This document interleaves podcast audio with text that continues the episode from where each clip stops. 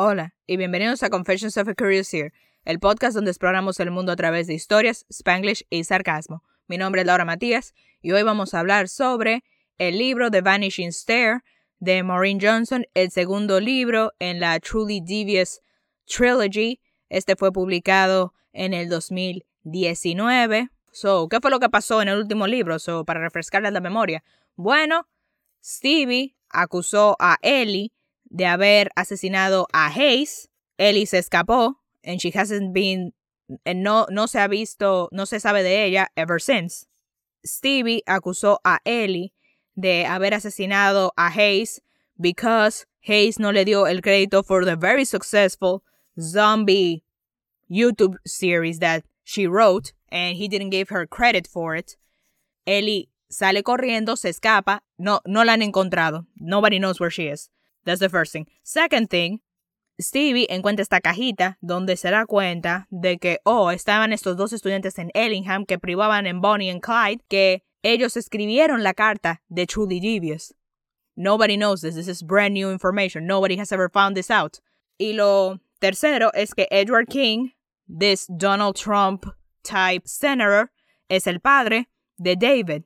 Stevie's love interest. So, eso fue lo último que pasó en este libro. We know, este libro es como que la continuación de este misterio. Así que si no ha leído el libro, váyase a leerlo.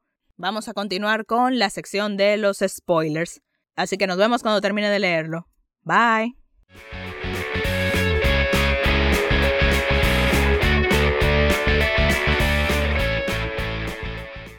Ok, comencemos. Quiero, antes de empezar, quiero decir mis teorías de lo que yo creo que va a pasar en este libro. Estas son mis teorías. Primera teoría. Ellie is dead. I'm pretty sure she's dead. And also, she, eh, she, didn't kill Hayes. I don't. I think this is a misdirect. Come on, you're not gonna tell us who the actual murderer is in the first book of, of a trilogy. Come on, guys. No, no fue ella. Además, Ellie is dead. I know she's dead. Porque piénsenlo. Primero, she was not wearing proper clothes for the mountain. Ellos están en un monte en Vermont, en la cima de una montaña, and the and homegirl was wearing a dress and sandals.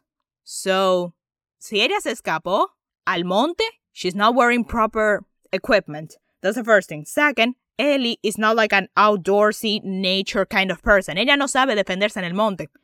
Y tercero, Ellingham is on the top of a very rocky mountain. Y era de noche cuando ella se escapó, so Homegirl, very likely, en la oscuridad, slipped on a rock, fell down, broke her neck. And her body's just at the bottom of the mountain somewhere. Eaten probably by some animals. Okay, sorry to get too graphic. Esa es mi primera teoría. Ellie's dead. And also she didn't do it. Como que la evidencia que Stevie trajo contra Ellie es muy circunstancial. Porque, ok, me imagino que hay otros estudiantes que saben sobre, oh, the secret nail under the tub. It just so happens que el saxofón de Ellie costaba lo mismo que el dinero que Gretchen le prestó a Hayes. All this stuff is kind of circunstancial, you know? It's not like super strong evidence. O sea, la otra evidencia de que, ah, Ellie is not like a greedy person who will kill somebody over money. The fact that she you know, is not like the smartest person. So how the heck did she know that dry ice was gonna kill him? Did she even know that this was totally a thing that she could do? Esas son como que actual good evidence of the fact that probably Ellie didn't do it. Esa es mi primera teoría. La segunda teoría es que Frankie y Edward, esos dos estudiantes de Ellingham de las que um, Stevie encontró fotos, I don't think they did it either, porque en el capítulo, porque en el prólogo de Truly Devious, en el libro pasado, Cuando nos muestran la escena de cuando Dottie es asesinada, she's killed by a man that she doesn't know. She's not killed by her classmates, porque ella los reconocería y se daría cuenta de quiénes son. But she purposely describes it as a grown man. Así que no fueron ellos. This is a misdirect. Esas son mis teorías. So, empezando con el libro. Han pasado varias semanas desde la desaparición de Ellie y los padres de de Stevie la sacaron de Ellingham Academy porque ellos creen que es muy peligroso, de que, que un estudiante se escapó y desapareció y ese estudiante asesinó al otro, ¿cómo va a ser? No te vas a quedar en esa escuela, la sacan. Pero después llega Edward King, the sleazy senator, y él convence a los padres de que dejen a Stevie volver a Ellingham Academy. Los padres, que son unos fans del senador, la dejan volver. Y Stevie le pregunta, ¿por qué hace esto por mí? ¿Por qué vino a hacer que yo vuelva a Ellingham Academy? Y él le dice de que, bueno, eres amiga de mi hijo David. Y él está, últimamente, he's been like misbehaving and doing crazy things like walking around naked or a las 5 de la mañana empezar a aullar really loud and waking up everybody. Así que Edward King le dice, a cambio de tu quedarte en Ellingham Academy. Yo quiero que tú vigiles a mi hijo. Quiero, él confía en ti cuando tú eres una buena influencia para él. Hace su amiga, quédate con él y a cambio de eso te puedes quedar, me voy a asegurar de que te quedes en Ellingham Academy, que tus padres no te saquen. Y ella, she's disgusted by the idea, she doesn't like the idea, but she also doesn't want to leave Ellingham Academy, so she reluctantly accepts. Ella vuelve, y ella todo este tiempo todavía tiene esa cajita con esta nueva evidencia de que, ah, Frankie y Edward, these two people, wrote the poem of the truly devious. Ella no sabe qué hacer con esa información. Y ella como que trata de investigar más sobre quiénes eran Frankie y Edward, why would they do it, how did they do it. She, ella empieza a investigar eso. Cuando ella vuelve, ella vuelve a trabajar en este caso de Truly Devious. Ella empieza a, a investigar quiénes eran Edward y Francis, who are they? y ella cuando regresa se da cuenta, descubre que sus nombres son Francis Crane y Edward Davenport. Y ella empieza a investigar en Wikipedia, a llamar gente, a averiguar qué pasó. También Charles, el headmaster, el director, básicamente, organiza para que Stevie becomes the research assistant of un, de una profesora de la universidad, que es una experta en el Ellingham case, que está escribiendo un libro sobre el caso y que Stevie la ayude a escribirlo. Esta doctora, Stevie después se reúne con ella, se llama Dr. Fenton en Burlington y ahí hablan de el caso de, de Ellingham y es Dr. Fenton le da a Stevie como que una lista de cosas que ella quiere que Stevie como que las chequee en el en Ellingham porque recuerden Ellingham Academy era la casa de los Ellingham así que ella quiere que vaya y vea si esos objetos están ahí for some reason I'm not really sure también Stevie conoce a Hunter, que es el sobrino de Dr. Fenton, que asiste a la Universidad de Burlington y vive con su tía. Back at Ellingham, Stevie está como que pensando en Ellie y está como que tratando de resolver que, dónde ella está. Y Larry, el security guard, le enseña a Stevie dónde fue que Ellie desapareció. Y en el sótano de The Great House, la mansión de los um, Ellingham, le enseña que hay la ventana por donde Ellie escapó. Stevie después vuelve a Burlington unos días después, a donde Dr. Fenton, junto con la información que ella le pidió. La casa es como que super cluttered and messy. Strongly smells like alcohol because Dr. Fenton is a freaking alcoholic and she also lost her sense of smell. So there's a lot of cat urine around and she can't smell it. So, yep. Y bueno, ella va a la casa de Dr. Fenton y ellas empiezan a trabajar en el caso, checando documentos y vaina. Y Dr. Fenton le confía a Stevie un secreto. Ella cree que hay un túnel secreto debajo de la casa Minerva, así que le pide a Stevie que vaya allá y encuentre el túnel para ver si es verdad que existe, porque supuestamente existe, pero nadie habla de eso. Y ese es su nuevo assignment. Ok, luego llega Halloween, en la noche de Halloween que hay una fiesta de disfraces y vaina, David, Nate y Stevie encuentran, buscan el túnel, lo encuentran, está debajo de la escalera Stevie y David go inside mientras Nate stands watch y David y Stevie en la oscuridad del túnel.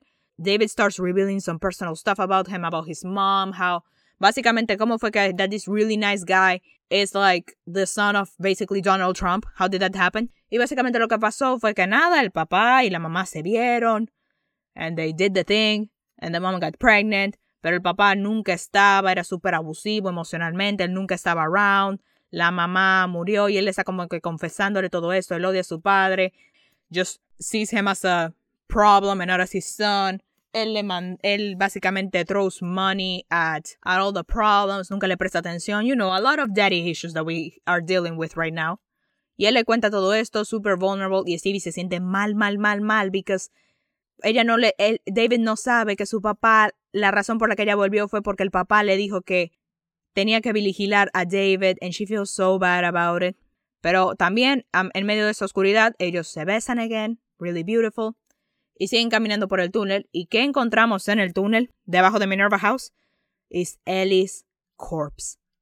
I told you she was dead. Okay, she's not dead as I thought she would be dead. I thought she would be like dead in the woods or something, but hey, she's dead. That's the point. Así que ellos salen del túnel, they tell people. David takes full responsibility with finding Ellie because, you know, we don't want Stevie to get into more trouble and get expelled again. Well, not expelled, but get for her parents to kick her out again. Luego esa noche, David, tú sabes, está súper triste, está súper dolido porque David y Ellie eran súper amigos, muy amigos, y él está súper triste de que ella esté muerta. Y ahí es donde Stevie le confiesa de que, hey, by the way, I made a deal with your dad. He got me back to the school in exchange for vigilarte. Y David, más enojado, más quillado todavía, he completely ignores Stevie, como que la corta de su vida, no quiere saber de ella, he feels betrayed by her. Después de que su padre hizo todas esas cosas, imagínate, su padre ha sido terrible con él y ahora encima esto, he, she betrayed his trust, all that.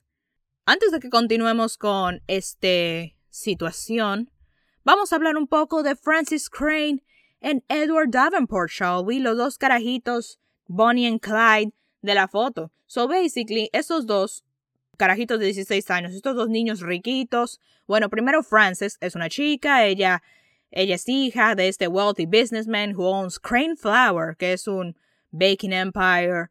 Ellos son, la, la familia de los Crane es muy amiga de Albert Ellingham, por eso Frances llegó a la academia y eh, Frances ama como que los explosivos, crime, she wants to be a criminal and whatnot. O sea, tipo Bonnie and Clyde, super romantic, where they asaltan bancos and right into the sunset. Eh, y a ella le encanta la dinamita, los explosivos, como que vaina así. Francis siempre como que se escapa en la noche to spend time with her boyfriend, Edward. Los dos son como, ambos son como que Bonnie and Clyde. Ellos son como Catherine y Sebastian de Cruel Intentions, minus the incest. Y ellos esta es la cosa loca. I didn't see this coming, truly. Ellos sí escribieron la carta de Truly Devious as a joke para Albert Ellingham porque Frances estaba enojada porque ella le había dicho a Albert que ella quería trabajar con explosivos and he kind of like dismissed her like, oh, aren't you a silly girl? And she was angry because no, I'm not a silly girl. I'm smart. I'm smarter than all of you. I am gonna I'm gonna get revenge for this Albert. Así que ellos le hacen esa carta como un juego y se la mandan. Pero They didn't kidnap Iris or Alice. O sea, literalmente la carta, the truly devious letter, and the kidnapping of Alice and Iris are not connected. They have nothing to do with each other. La noche, después nos revelan la noche que Dottie Epstein es asesinada, Francis y Eddie están espiando a Albert y a Miss Nelson, que es la house mistress de Minerva House de ese tiempo, que Francis vive en Minerva House, y los encuentran y ellos los están abrazando. and turns out that they're having an affair. And not gonna lie to you, first of all, I'm angry at Albert because should I be surprised? This is the 30s and he's a billionaire, so I shouldn't be surprised that he's having an affair, but I kind of am. You know, I kind of forgot this because él se veía como que tan enamorado y, y entregado a su esposa. I thought that he will be faithful, but I don't know. I shouldn't be surprised that he's having an affair. I don't know. Además, como que este pedazo de información de que Miss Nelson and him are having an affair, it's kind of like random. Like it doesn't factor into the actual mystery at all. So, yeah, I don't know why they're telling us this. Okay, back to the present. So llega un punto en el que Stevie y Hunter van y they go have a tour around campus and whatnot. Y ahí Hunter le dice a Stevie que su tía cree que en el testamento de Albert Ellingham está este addendum donde dice que si alguien trae a Alice o, bueno, o alguna muestra de su cadáver mostrando que obviamente esa persona no puede ser the murderer, obviously la recompensa no va if they murder Alice, pero el punto es que si alguien trae como que esta evidencia de que encontraron a Alice, les van a dar mucho dinero, o sea, van a darle una gran, gran recompensa. Y Albert quería como que hacerlo público. Él quería como que, ah, para que todo el mundo buscara a Alice. Pero Mackenzie le dijo que no lo hiciera porque entonces van a traer un viaje de charlatanes, of con artists that are gonna try to hacerse pasar por Alice so they can get the reward. Kind of of what happened in, en la película de Anastasia. Albert Ellingham dejó como esta prueba, este test. I don't think they ever told us what the test actually is to like figure out if the person is actually Alice or if they're just bluffing. Y durante años, a pesar de que creo que I think they never actually like mandaron el reward. I don't think they ever like put up the announcement, pero aún así venía gente. Porque imagínate, I mean, an obvious thing that a rich man would do of like, oh yeah, he would totally give tons of money to whoever found his daughter, obviously. Or they could just demand some compensation for it, whatever. El punto es que yeah, de todas maneras vinieron un viaje de gente haciéndose pasar por Alice. Vino un viaje de gente haciéndose pasar por Alice, but they, none of them passed the test. El punto es que nadie sabe sobre este addendum, este cosa en el will, de que ah, es un mito, son vainas que la gente dice, pero nunca se comprobó. Pero supuestamente Dr. Fenton sí sabe dónde está, sí lo ha visto. However, el will tiene este estipulado de que nadie que pertenezca a, a la escuela como a la administración of the school board puede heredar ese dinero. Y también que si ese dinero, si pasan como 90 años o algo y nadie ha traído el cadáver de Alice o prueba de que ella está viva o algo así, ese dinero pasará a la escuela y van a invertirlo en la escuela. So, Stevie, con esta nueva información, vuelve a Ellingham Academy. Ahí descubrimos que Larry was fired because two kids died and one of them disappeared under his um, cuidado, so he gets fired. Pero él le da como que su número a Stevie de que, hey, if you ever need anything, if you need me to help you in anything, you know, here's my number, you can use it for whatever you need. Ya, por cierto, David desapareció. O sea, después de lo que hizo Stevie, he like goes into town y él le paga unos tipos para que lo golpeen y graben un video de él y lo suban a YouTube que se volvió viral. Stevie lo ve y le dice, hey, why the heck are you doing this? Why would you pay people to beat you up? But he's too pissed at her and he ignores her and he just leaves and he disappears and nobody knows where he is. But he'll be fine. He's the love interest. We know he'll be fine. He won't get murdered or something. Ahora, de vuelta al pasado, for a brief second, because we get the revelation. We get the revelation of who kidnapped Alice and Iris did. And that person is, redoble de tambor. George Marsh. ¡Woohoo! Hey guys, I figured it out. De verdad, ustedes no tienen idea de la alegría y felicidad que yo me enteré cuando realizaron esa revelación. Because like I said, I never figured this stuff out. I am not good at like figuring out who the murderer was. This is like the first time that I actually nailed it. And I was so happy. Y si fue George Marsh, lo que, pasó fue que él, he got into a gambling problem, you see, y debía pila de dinero, pero él no quería pedírselo a Albert. Así que él lo que pensó es de que, huh, un kidnapping. O sea, este era su plan. Su plan era, ok, I'm just gonna take Iris. Su plan era solamente llevarse a Iris. Nos llevamos a Iris. We ask for the ransom. Albert pays the ransom. We give Iris back without hurting her. And that's it. All's good. All's fine. Nothing bad happened. We can all just laugh about it. And that's it. He gets the money, he gets Iris. I mean, Albert is a rich man, so he won't miss the money. Everything is perfect. Así que George contrata a estos dos matones para que sean quienes actually carry out la secuestración de Iris. El problema no fue acorde al plan, era que ellos no planeaban que Alice estuviera con ella, así que tuvieron que capturar a Alice también, porque ajá, imagínate. Así que capturaron a Iris y Alice.